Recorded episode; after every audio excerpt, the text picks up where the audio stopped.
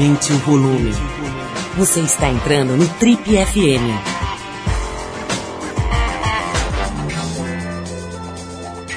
Oi, eu sou o Paulo Lima e a gente começa agora mais uma edição do Trip FM, que é o programa de rádio da revista Trip. Já são mais de 32 anos no rádio brasileiro. Bom, e no programa de hoje a gente faz uma sincera homenagem a uma grande figura da televisão brasileira que infelizmente nos deixou no último dia 23 de agosto. A gente está falando do repórter, jornalista e apresentador Goulart de Andrade. Goulart é uma figura central na história da televisão brasileira, principalmente no jornalismo, uma área que ele ajudou a revitalizar, a repensar e a oxigenar com o jeito totalmente original dele de produzir informação, de produzir conteúdo.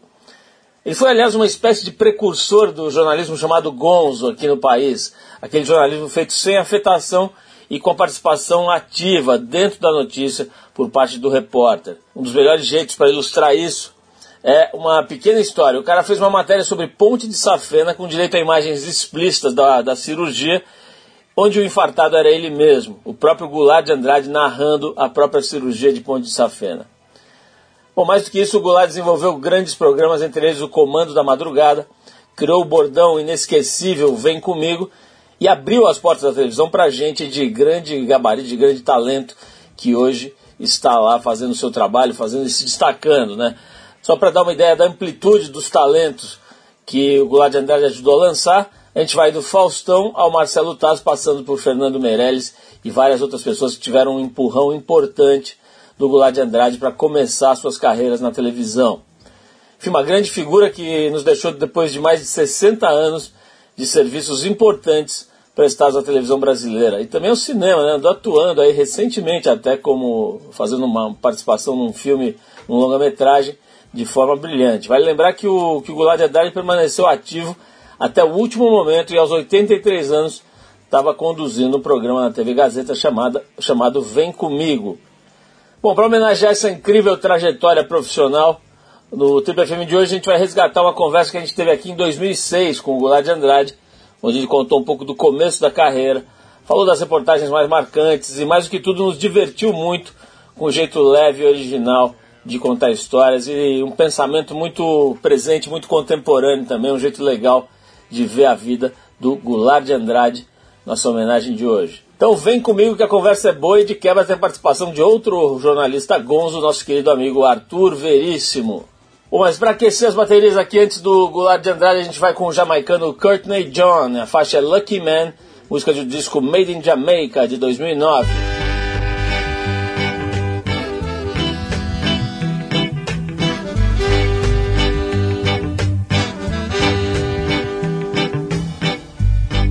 So you tell me that I'm a lucky man. And you're so right. Yes, you're so right.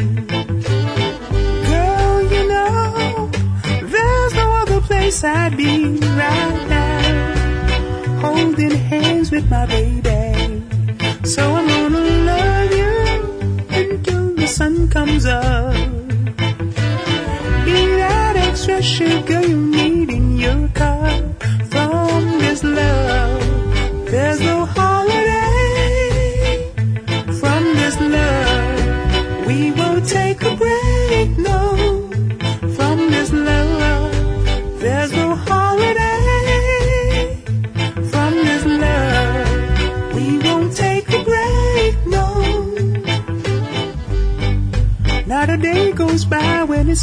alone. Like a soldier, can't wait to come back home. And to let you know, every man on earth wish they had you for their special lady. So I'm gonna love you until the sun comes up. You're that extra sugar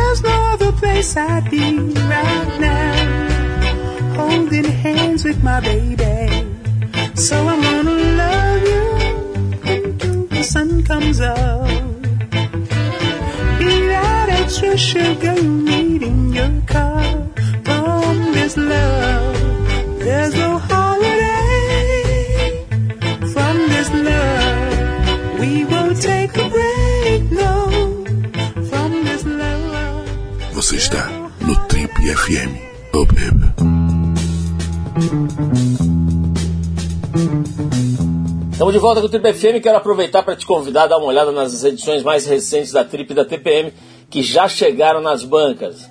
Nas páginas vermelhas da TPM, por exemplo, tem a conversa muito legal com a Fafá de Belém, falando aberta- abertamente né, sobre a ligação dela com o corpo, com a sensualidade, como é que foram, enfim, a- a- os anos 70, 80 que ela viveu com muita intensidade, as festas, as drogas, questão do aborto também é abordada bem bastante interessante aí o papo com a Fafá de Belém, que é sem dúvida uma das maiores cantoras do Brasil.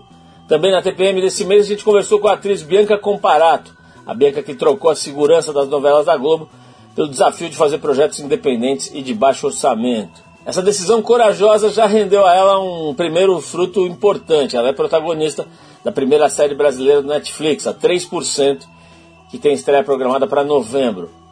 E mostrando tudo no, maior- no mais puro estilo Paulo Zulu, a TPM traz um ensaio incrível com o grande Paulo Tiffenthaler, ator que divertiu muita gente com aquele insano e memorável programa gastronômico Larica Total, que acabou e que acabou também de ganhar o prêmio em Gramado de melhor ator pelo seu trabalho no filme O Roubo da Taça.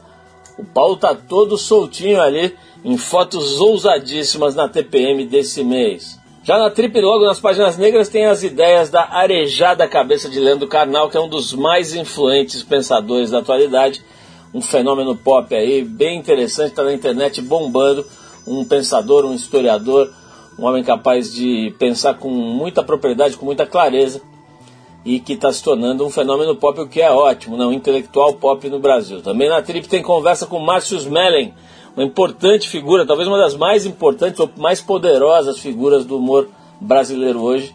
Ele que detém uma grande parte da programação de humor da TV Globo passa pelas mãos dele.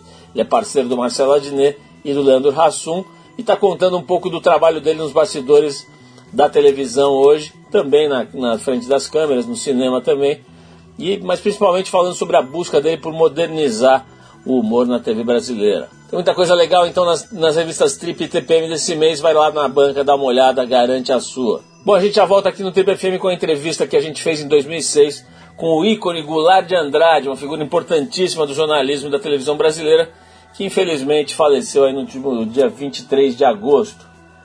Mas antes do Goulart, a gente vai com a cantora Rick Lee Jones, a sua versão para a faixa Showbiz Kids do Steely Dan. Vamos de música e na volta tem Goulart de Andrade com a participação especial de Arthur Veríssimo aqui no TPFM.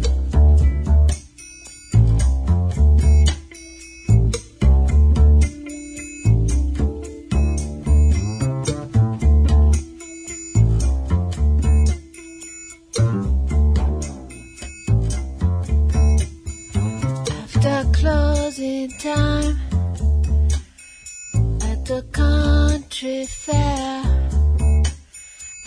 detect the El Supremo in the room at the top of the stairs.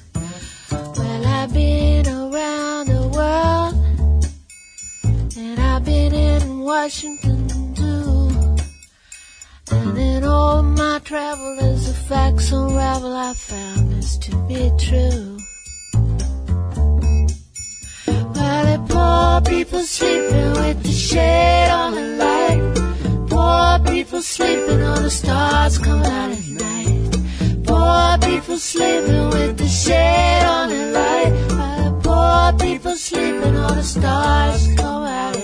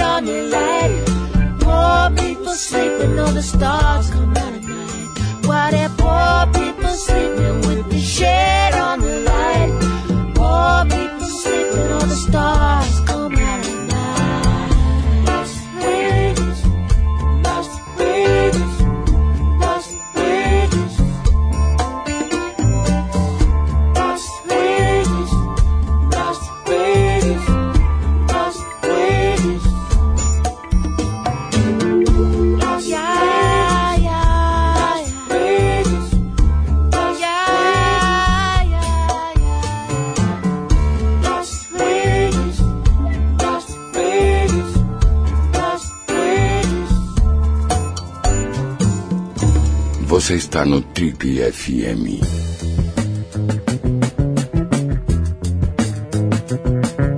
Voltamos de volta com o Trip FM. Como eu já anunciei aqui no programa de hoje, a gente faz uma pequena homenagem ao Goulart de Andrade, uma figura grande, aí, uma figura maior do jornalismo da televisão brasileira, que faleceu no último dia 23 de agosto.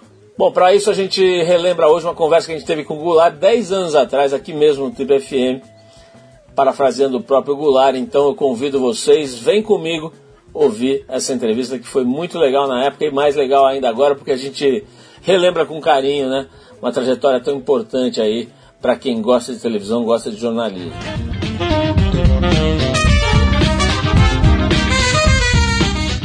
Ele já foi catador de papel, palhaço, presidiário, trapezista, mendigo, travesti, peão boiadeiro e piloto de Boeing. Tudo, lógico, de mentirinha, ou momentaneamente. Afilhado de Carmen Miranda e um dos pioneiros do jornalismo underground na televisão brasileira, ele contabiliza nada menos do que 50 anos de carreira e 72 de idade. Quando estreou com o programa Comando na Madrugada, na Rede Globo em 78, ele costumava instigar a curiosidade do telespectador insone com imagens tão fortes quanto polêmicas. Em 28 anos de programa, ele exibiu ao vivo e em, e em cores, desde a aplicação de silicone industrial por travestis no centro de São Paulo até uma delicada cirurgia de ponte de safena. Sem frescura. Detalhe: o infartado nesse caso era ele mesmo, o repórter. O seu comando também passou por outras quatro emissoras. Atualmente vai ao ar pela Bandeirantes, nas madrugadas de sábado para domingo, por volta da meia-noite e meia. Você ainda não descobriu de quem que a gente está falando, é ele mesmo, o jornalista Luiz Felipe Goulart de Andrade, mais conhecido como Goulart de Andrade, ou mais ainda conhecido pelo bordão que cunhou há vários anos. O famosíssimo Arthur Veríssimo, por gentileza. O mantra vem comigo. É isso aí, eu estou aqui com o Arthur Veríssimo, um aprendiz de Goulart de Andrade, um aprendiz já rodado, né? aprendiz já meio veinho, mas um aprendiz de Goulart de Andrade, para a gente entrevistar essa figura máxima, esse verdadeiro mestre, esse verdadeiro Hélio Grace do jornalismo brasileiro. É o nosso Jack Kerouac. É, esse é antes de mais nada, obrigado aí pela tua presença. sei que você tem que gravar programa, fazer um monte de coisa e tal, então é uma distinção receber você aqui. Nós somos seus fãs e nos consideramos espécie de aprendizes mesmo aí, tentando perpetuar essa escola de jornalismo sem frescura, de jornalismo que vai para campo e que vivencia as coisas que estão acontecendo por aí e reporta. Eu queria saber, Goulart, como é que foi é, aquela perguntinha básica, né, pra gente começar o papo. Como é que foi que você foi dragado aí, foi abduzido pelo jornalismo? Onde é que, como é que você foi parar nessa carreira? Vai, peraí, peraí, peraí. Eu preciso primeiro agradecer todo esse prefácio aí, porque isso é melhor do que ganhar o salário no fim do mês. É Vou- o mínimo que a gente pode Vou fazer. gravar isso e ficar ouvindo de manhã em casa. Não é, não é todo dia que a gente recebe uma espécie de Joe Louis do jornalismo brasileiro. Meu Deus, olha aqui. É... Mahatma Gandhi. O meu nome desses dois estão no seu braço aí. Aqui é Shiva e Parvati, a consorte de Shiva, o deus da destruição hindu. Você acha tudo aqui, viu? Olha, é- Sem tirar a camisa, contra- você acha de tudo. Aqui tem boitatá. Aí o contraste é, é permitivo, né? E jornalismo entrou na minha vida quando eu ainda tinha uns 5 anos de idade e dividia um quarto de hotel com a minha avó, a Cipe Bernard de Carvalho, que era uma jornalista importante na época. E eu ficava com o radinho ouvindo as notícias da Segunda Guerra Mundial. E aquilo me produzia um frisson muito grande, porque eu queria ser aquele cara que estava vendo as coisas e passando para os outros. E foi assim que eu encontrei um, o binômio da minha vida, né? Uma vida pessoal e a vida profissional que se misturam. Eu não, não seria outra coisa se não fosse um jornalista. Goulart, eu, eu, eu tô com uma curiosidade aqui, eu não tinha a menor ideia, que eu não li ainda o livro do Rui Castro, mas tem lá eh, no livro do Rui Castro uma referência importante. Parece que você é af- afilhado da Carmen Miranda, um negócio interessante. Minha mãe era cantora de rádio, e viajava o Brasil inteiro, e quando ela saía para fazer shows por- aí, a Carmen me sequestrava e levava para casa dela. E me levava na Colombo para tomar chazinho à tarde. Tinha cinco anos, quatro anos. Você nasceu em São Paulo? Rio. Rio, né?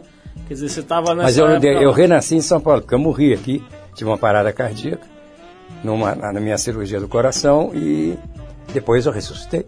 E sou paulista agora. Então tá certo, Goulart. oh, genial essa história aqui, não sabia não. Goulart, são 50 anos de carreira, quer dizer, isso realmente não é brincadeira, deve ter pouca gente no campo aí da reportagem. A gente re- entrevistou recentemente aqui um colega nosso, Caco Barcelos, né? Faz umas duas, três semanas, esteve aqui nessa, nesse estúdio batendo papo com a gente, mas, pô, ele deve ter aí, se tanto, 25, 30 anos de carreira. né? menino, Quer dizer, menino. 50 anos não é brincadeira. Agora, Goulart, eu quero falar de uma reportagem sua que marcou a minha vida. Um belo dia eu estou com a minha então consorte, como diz o Arthur, lá numa espécie de rally rola ali, aproveitando que os velhos tinham viajado, estava em casa, etc. Camina numa madrugada. Paulo, isso há quantos anos? Há 20, Não, não, 25? Exatamente, uns 20 e tantos anos atrás, aí lá para 80 e pouco. E de repente a gente teve que interromper os O rally rola. os nossos é, entreveros românticos, Tântricos, né? porque você estava mostrando uma, uma reportagem sobre uma cirurgia peniana, uma cirurgia, na verdade, a, primeira vez que, que eu vi alguém falar sobre a cura da impotência por razões orgânicas, né? E você não só relatou isso, que era um fato absolutamente desconhecido na época, acho que para muita gente ainda é hoje, mas mostrou a cirurgia. Pela primeira vez na televisão, o inverso do machismo. Porque a televisão exibe seios e bundas femininas. Por que não mostrar um pinto masculino? Pela primeira vez foi o pinto do Zequete. Em plano americano, né? É verdade, tinha 30 centímetros. E aí o médico ainda falou para ele, eu vou ter que soldar a prótese, porque não tenho prótese de 30 centímetros. Aí soldaram a prótese e ele saiu contente cantando. Sei que vou por aí com Mas, meu eu, violão. eu acho que a gente tá falando de duas reportagens diferentes. Essa está falando de uma prótese peniana, né? Quer É. a que eu vi era muito interessante pelo seguinte: era a ligação é. dos vasos. Isso. né? Parece que o- a causa orgânica principal da impotência é, é, no homem, é, quando é orgânica, porque em geral é psicológica, de outras razões, de outras ordens, mas parece que a causa orgânica é, se deve a um desligamento de vasos, de conexões sanguíneas no corpo cavernoso, né, no pênis, e isso faz com que simplesmente o pênis não fique ereto de jeito nenhum. E a cirurgia, uma microcirurgia, consegue religar esses vasos. Doutor Esse Paulo, foi. ah, com a palavra. Olha, e, e assim, daqui a pouco o Arthur vai falar, bom, você já, já tá preocupado com esse assunto, porque eu tava ali com a namorada e tal. Eu realmente fiquei é, impressionadíssimo, porque imaginei o quanta gente recuperou, a, a, vamos dizer, uma vida normal e a alegria de viver e tal, Aquele a rapaz partir tinha- daquela informação. Tinha 32 anos, nunca tinha se visto erecto. E no início da cirurgia, você, o, o- médico injeta uma. um- uma Aquela papaverina. né? Papaverina. E aí o membro, inevitavelmente, sobe. Vira uma escada magiros ali. E aí, foi quando eu perguntei para ele: Você já nunca viu com 32 anos o seu membro assim, erecto? Ele falou: Não. Eu falei: Então, senta e olha, que pode ser que você não vá ver de novo isso. E, mas deu certo e foi pela primeira vez que se identificou a ciência ah, andrológica masculina na televisão. Ô, Goulart, ah, é, é, após uma, uma reportagem dessa, assim, o retorno que você, nesse período por cartas, porque nessa época eu acho que não tinha e-mail, tinha e-mail já? Não, não, não, não. Da cartas, assim, é, telespectadores interessados, deve ter sido uma coisa monstruosa de pessoas com esses mesmos problemas, como o Paulo citou. O médico eh, teve o seu consultório assaltado por um volume de pessoas eh, que se escondiam, mas que iam procurar a cura da impotência. Não, Eu não vou falar o nome do médico porque respeito a privacidade ética dele, mas ele está no mercado até hoje fazendo a mesma coisa. Foi uma, uma, report- uma das reportagens diversas que você fez que marcaram aí a, a- a vida de quem tem interesse em jornalismo. Agora, Goulart, eu quero pegar o outro lado da tua profissão, da tua carreira, que é o seguinte. Você até hoje, com esse trabalho aí é, é, fenomenal, continua relegado a horários, digamos assim, meio tardios, meio... é, é, que estão longe de ser a faixa chamada faixa nobre da, da coisa. Você acha que realmente o teu trabalho não se encaixaria em horários com mais visibilidade, com mais audiência? Você acha que está certo colocar esse tipo de reportagem em horários é, é, mais avançados, na madrugada, ou não? Olha, olha, é, não, há, não há hoje mais uma discriminação e, ou uma interpretação de nobre na televisão. A televisão, ela enquanto estiver acesa, ela reflete o, interesse da- do consumidor. Eu praticamente escolhi esse horário, porque quando eu, eu, eh, inventei o Comando da Madrugada, já era um nome da Globo, já era um, um, um programa da Rede Globo Televisão, que passava filmes da sexta para sábado, sábado para domingo, e eu pedi ao Boni para permitir que eu fizesse alguma coisa eh, identificando, registrando São Paulo na madrugada e tal. Ele topou.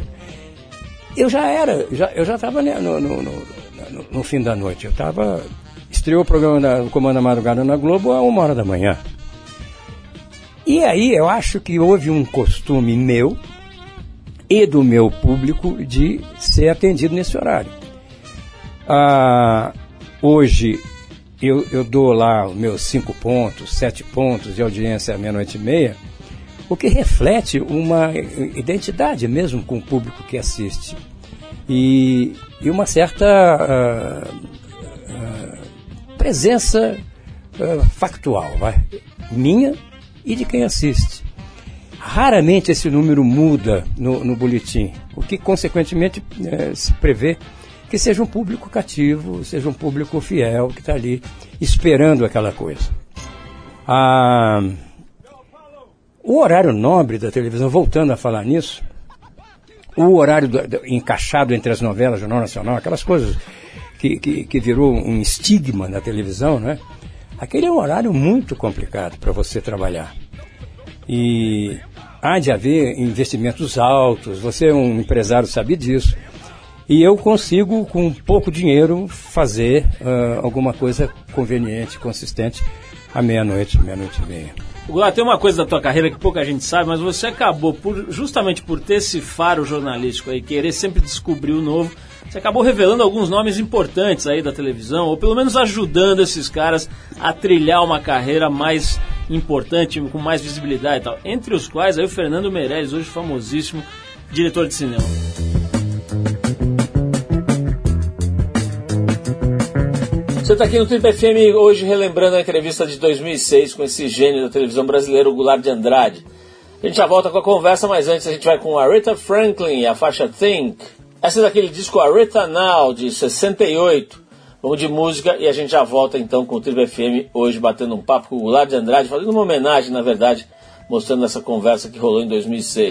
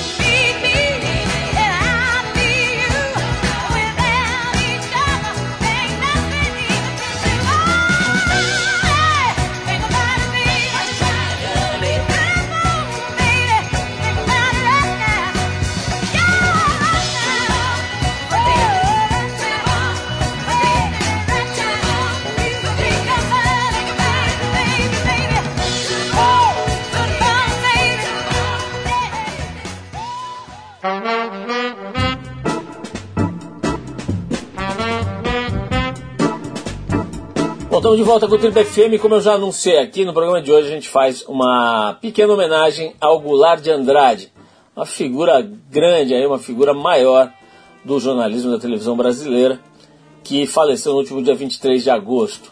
Bom, para isso a gente relembra hoje uma conversa que a gente teve com o Goulart 10 anos atrás, aqui mesmo no Triple FM, parafraseando o próprio Goulart. Então eu convido vocês, vem comigo ouvir essa entrevista que foi muito legal na época e mais legal ainda agora, porque a gente relembra com carinho, né? Uma trajetória tão importante aí para quem gosta de televisão, gosta de jornalismo.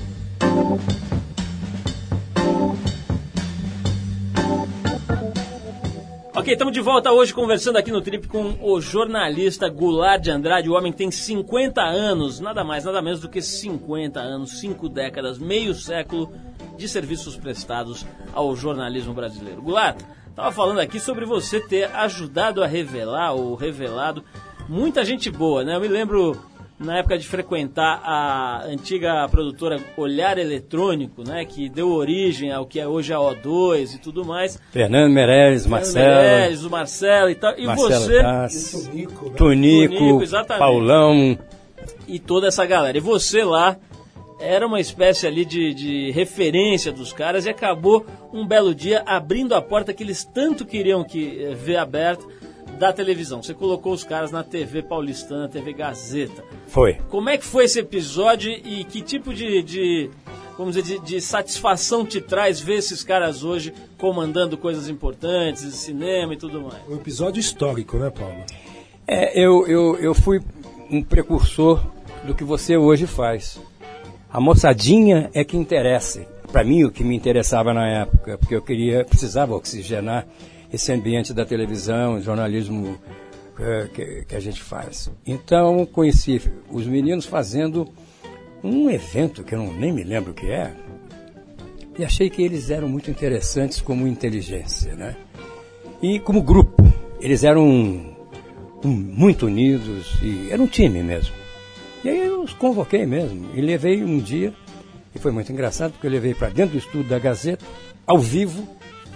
Eu disse, vocês queriam fazer televisão? Pô, já está no ar, aí. Como está no ar? Está no ar. Lá em cima tem um cara que está cortando, que é o cara do suíte, isso aqui. Você está na frente de uma câmera, hein? fala alguma coisa aí. E isso rolou um, um cult que eu adotei logo depois como eh, eficiência. E foi eficiente. Eles ficaram no ar comigo mais ou menos uns dois anos, um ano e meio.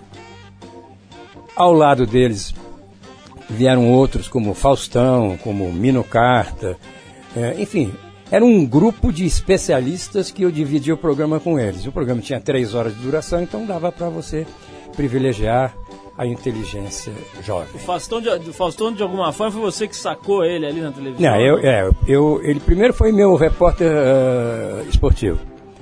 Depois eu, eu vi o Faustão fazendo um programa que era ah, da Rádio Globo. Era um programa na Palhaçaria Pimpão. Era um, um teatrinho pequenininho. E ele fazia o balancê do Osmar. Osmar. E eu vi o Fausto fazendo televisão no rádio. Eu falei, olha, o contrário eh, a gente já conhece. Os scripts de rádio viraram scripts para televisão. Então agora, você está fazendo televisão no rádio, pô, vamos fazer televisão de verdade. E, montei para ele um programa chamado Perdidos na Noite. Ah, foi você que montou o Perdidos na Noite? Foi. Olha só. No teatro. Bander, no teatro da Avenida Brigadeiro Luiz Antônio lá. Isso aí, o Goulart é- pa- parece os arquivos do ICOD. Quanto mais você procura, mais. Já estive lá também. sai ali. Goulart, é, falando em maluquice aí nessa tua carreira, tô vendo aqui que teve. Essa, essa eu não cheguei a ver, mas tô vendo aqui na pesquisa que você, a uma certa altura, estava travestido, quer dizer, fantasiado ali de, de travesti, fazendo uma reportagem junto com um grupo de travecos. E de repente foi em cana, né? Como é que foi esse episódio aí? Hum, isso foi interessante. Eu queria fazer um documentário. Fala, Arthur. Não, não eu- o que eu queria saber qual era o seu nome de guerra vestido de traveco, né? Nina. Ah, coisa meiga. Eu não podia me revelar. Só duas pessoas sabiam quem era eu ali na, naquelas esquinas. A Nina. A Nina.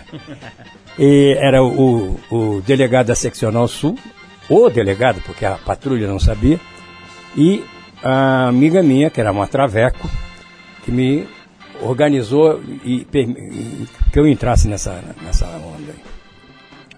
E eu fiz um documentário, que ganhei um prêmio em Nova York com ele, da vida do travesti. Quem é essa figura sem identidade, não é homem, não é mulher, não é. Quem era essa figura naquela época? E fomos presas e levei uma porrada na cabeça para cuspir a gilete, que eu- eles todos usavam uma gilete no, no céu da boca, eu não sabia colocar gilete e dizia, mas não tem gilete. Aí os caras botaram no camburão e foram para uma delegacia ali no Jabaquara. Ficamos sentadas num banco até entrar, para entrar no xadrez. Ao meu lado tinha uma loirinha, que era um loiro, que tirou da bolsa um vidro de perfume, quebrou na parede e se rasgou os braços. E causou histeria coletiva, que é o que eles faziam sempre para serem soltos, porque aí não dá, ninguém aguenta aqueles 20 homens, porque é, é homem vestido de mulher, mas é homem, e brigam bem. E dentro de um, daquele espaço, aí nos soltaram. Eu concluí o documentário um mês depois, com outros, outras sequências de, de, de material. E ah, com esse documentário eu ganhei um prêmio em Nova York de documentários. E um prêmio em dinheiro, inclusive. O Goulart, tem na, na edição da Trip que saiu às bancas esses dias, a gente está falando de educação. É uma edição inteira focada nesse tema. Inclusive tem uma matéria sobre o Fantástico, sobre a mudança do programa Fantástico, que de dois, três, talvez quatro anos para cá se tornou um programa muito interessante. Era um programa meio questionável, com negócio de remédio, de doenças e, e, e outras eh, coisas do gênero, e hoje é um programa a nosso ver, bastante interessante que educa, inclusive, fala de filosofia, Drauzio Varela falando sobre saúde, tem um monte de coisa boa. A pergunta para você é a seguinte: você acha que a televisão no Brasil mais educa ou mais deseduca a população? Nem uma coisa nem outra. Eu acho que a televisão no Brasil ela se perdeu nos caminhos da popularização. Ela buscou, através do- da audiência popular, o resíduo melhor para sua para encaixar grana. Ah, isso conduziu a televisão para uma mediocridade na sua maioria de espaços. Ah, evidentemente que ela é um veículo de informação.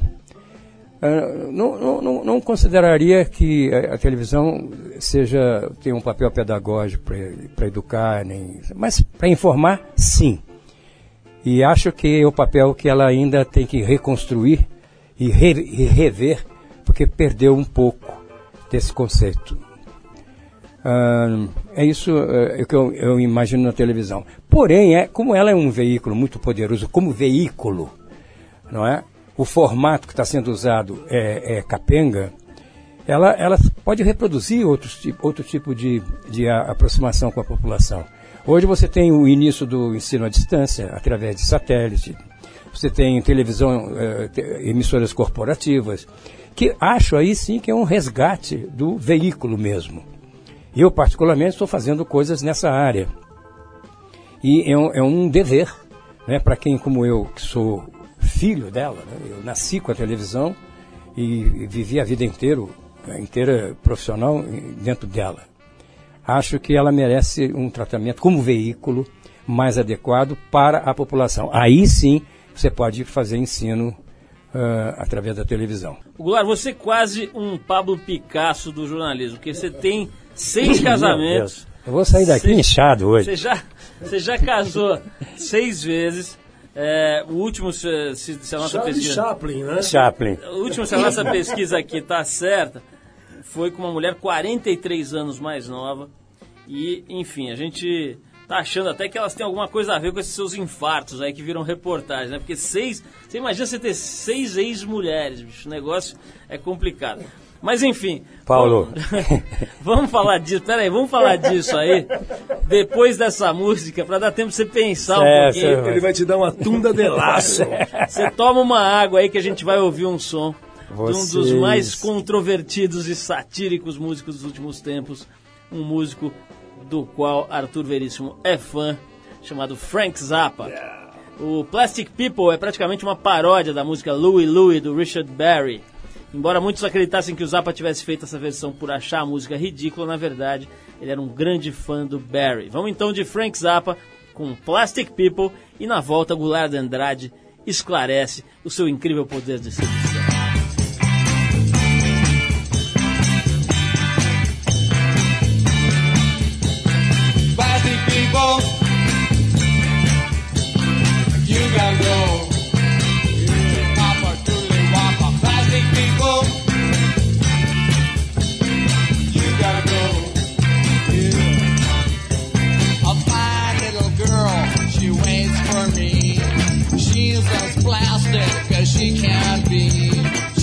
Paints her face with plastic goo and wrecks her hair with some shampoo. Plastic people, you gotta go. She papa doodly wapa. Plastic people, you gotta go. Three nights and days streets. This town is full of plastic creeps. Their shoes are brown to match their suits. They got no balls, they got no roots because they're plastic people. You gotta go. Wop wop wop, duty wop wop, plastic people.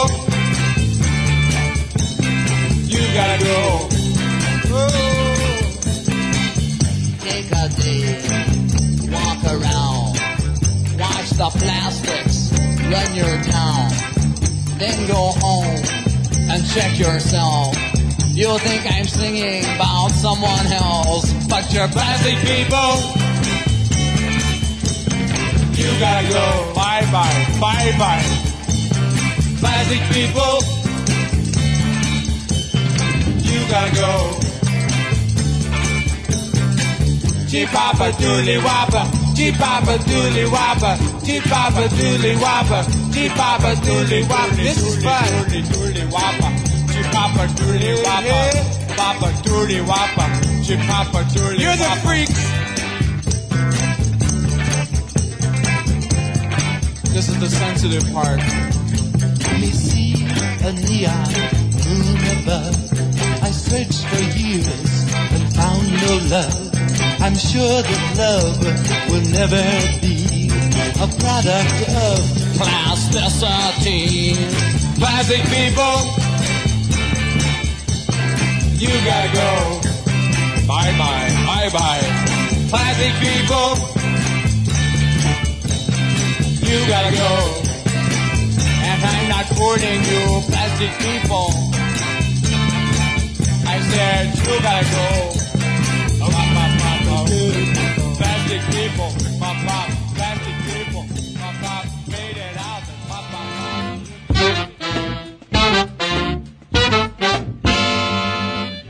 Ok, então de volta, se você ligou o rádio agora, esse é o Trip e a gente está hoje conversando com uma figura interessantíssima, o jornalista Goulart de Andrade, que há 50 anos veicula suas ideias, suas reportagens interessantes na televisão brasileira e em outros veículos. O cara foi um pioneiro do vídeo, eu tô vendo um, um anúncio aqui, um folheto, em que ele tinha uns 250 vídeos para vender. Tinha até um vídeo para aprender a fechar corpo aqui, com entrevistas com o pai Walter. Não, pra fazer charuto também. Fazer charuto, tinha. Como é que faz ouro? Esse vídeo. Não, não, tem, não, tem um aqui que é uma. Esse é fantástico, Paulo. Uma entrevista, um trabalho com Jânio Quadros. Tem também como fazer fliperama. Roberta Close também. Bom, né? No início dela, é. ainda era Roberto, é. Vamos falar primeiro da história da, da- dos casamentos, Goulart. Você tá com. Você me corrigiu aqui, você tem sete casamentos já no seu cinturão aí. Como é que é isso? Quer dizer, por que, que isso rolou na sua vida? De 10 em 10 anos. Foi trocando. É, tenho 72. Tá certíssimo. Eu tô vendo aqui, eu tô encantado com essa lista de vídeos que você, acho que nos anos 80 aqui, é, oferecia para a população. Como fazer pão, como fazer charuto, como fazer cachimbo, como preparar um avião para o voo, como fazer um programa, não sei que tipo de programa é esse aqui, mas enfim, como fazer ouro, como fazer Opa, fliperama. pera, fazer ouro. Era. O cara é o alquimista aqui. Isso era, era um quadro que tinha no programa chamado Como Se Faz. Eu achava muito interessante e, e até gostaria de, de- de tentar voltar com isso como programa mesmo, entendeu? Pô, mas é Isso, legal sim, mesmo. e- e- Uma ideia ensina. simples, né? Simples. Como Eu faz um comecei- Sabe jornal. como é que começou isso? Como se faz bombom sonho de valsa. Você lembra daquele bombom valsa? Da Lacta. Da né? Lacta, todo mundo sabia, comprava, né? Aquela Consumia aquela, aquela maçaroquinha, mas não sabia como era feito aquilo. Aí eu fui com Ademarzinho de Barros. Sim. Lembra, é? Lembra, lembra? Que era o dono da Lacta, né? E nasceu aí o Como Se Faz. Goulart, né, é, voltando um pouco ao tema da, da trip desse mês, né, que é a história da educação, é, cê- você deve ter lidado com, sei lá, centenas de pessoas ao longo dessa tua carreira. E, e- e em relação a você mesmo, a pergunta é a seguinte: você acha que o curso universitário, a formação, é, é, quer dizer, a escola formal, né, é, é fundamental para formar um bom jornalista, para formar um bom profissional? Ou, ou você tem uma visão diferente? Eu tenho uma visão diferente. Eu, eu imagino que a universidade, que eu não conheço, eh, deu uma certa formação ou informação, mas a formação é só no dia a dia. Você, em, no período dos últimos 15 anos, você tem os jornalistas recém-formados que têm uma dificuldade muito grande quando se deparam com o dia a dia do, do- da, da- da- da profissão, não é? E eu abro minha- as portas da minha produtora, pra- por exemplo, para toda a garotada e, que vai lá e, fazer eh, estágio, não é? E eles, por, por exemplo, o meu neto mesmo, ele, ele em dois anos fazendo edição de, de programa, ele aprendeu mais do que os quatro anos da, da- da- da faculdade dele. E, e isso é reconhecido pelos professores. Então, ah, inevitavelmente, as universidades deviam promover o auxílio prático para cada um que esteja lá eh, estudando, seja lá o que for. Como se faz na medicina, não? Você joga o, o moleque que está estudando medicina dentro do hospital para fazer o, o- a- atendimento. Goulart, eu quero te convidar a ver na trip desse mês uma matéria que eu acho que você nunca fez. E olha que isso é difícil, né? O cara até já ensinou a fazer ouro na televisão, mas você nunca foi na maior feira do mundo de compra, venda, venda e troca de camelos e dromedários. Nunca. Arthur. Veríssimo esteve lá. Arthur, como é que é isso? Conta para mim Lá agora. em Pushkar, na Índia. Arthur, brevemente, É, é, conta pra Nesse não, estragar, cinema. pra não estragar a surpresa da galera que tem que comprar a revista. Mas pode falar um pouquinho. Poxa, eu fico aqui até envergonhado com o Goulart de Andrade, vem comigo, até certos momentos, até escrevi, vem comigo na matéria, eu falei, lá vem a lenda, a lenda viva. Dromedário oficial. Sim, sim, sim, o pai de todos, né? Pois é, Goulart, foi, foi uma experiência fascinante, era uma matéria que, que eu já estava tentando fazer há seis anos. Nesse período de 12 anos, eu fui 15 vezes à Índia, então, a princípio, me transformei num grande especialista de religião, de comportamento, de curiosidades da Índia, dos rios, nascentes, peregrinação. Mas esse Festival dos Camelos foi um negócio sui generis, em que era um festival sagrado e ao mesmo tempo profano, que tinha parques de diversões, rodas gigante e, óbvio, a estrela, que era o camelo. 100 mil camelos, Goulart. 100 mil camelos. É. E todos os povos do deserto, interagi, aprontei, filmei, fiz lá o Diabo 4. E tá aí na última tribo para todo mundo ler. Maravilha. Ô, Goulart, olha só. Bom, você vê, vê que o cara é repórter, né? Eu joguei a história dos camelos e já, já te começou a te entrevistar aqui, Arthur. O cara sabe tudo. Ô, Goulart, muito obrigado pela tua presença. A gente tem que encerrar aqui, que o tempo já... não- Aqui não é o pavilhão 9, mas chega uma hora que alguém encosta e fala assim, ó, o tempo acabou aí. Acabou aí, né? E o cara é mais bravo aqui do que o cara do pavilhão 9. Ele não dá um segundo de folga aqui pra gente.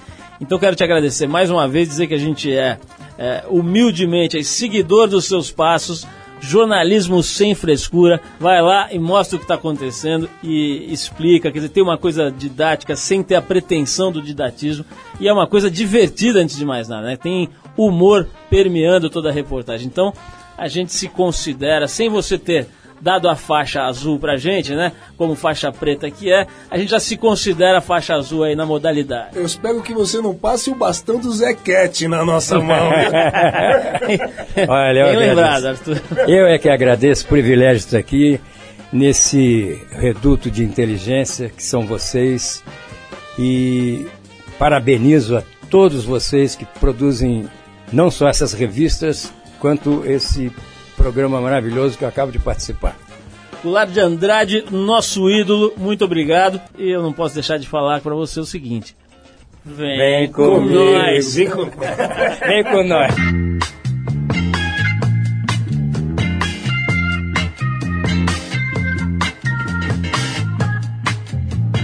Bom, é isso. Essa foi a nossa conversa em abril de 2006, um pouco mais de 10 anos atrás, com o grande e querido Goulart de Andrade, figura que nos deixou no último dia 23 de agosto.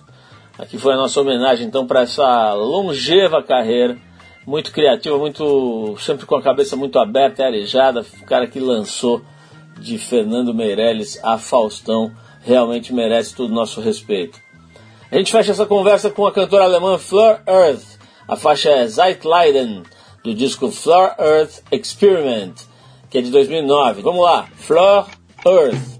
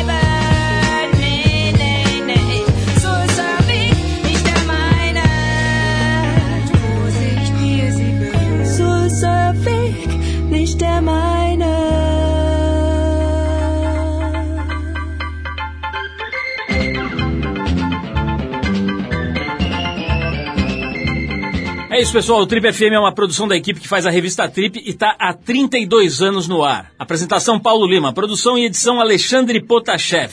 Se você perdeu o programa de hoje ou quer escutar de novo, acesse o trip.com.br. Lá você vai encontrar um arquivo com centenas de entrevistas feitas por aqui nos últimos 15 anos. Você pode baixar essas entrevistas escutar na hora que quiser e onde você quiser. Quer falar com a gente? Escreve para radio@trip.com.br. E para ficar mais perto do nosso trabalho, procura a gente no Facebook, Revista Trip. E na semana que vem a gente volta nesse mesmo horário com mais um Trip FM. Abração, até a próxima.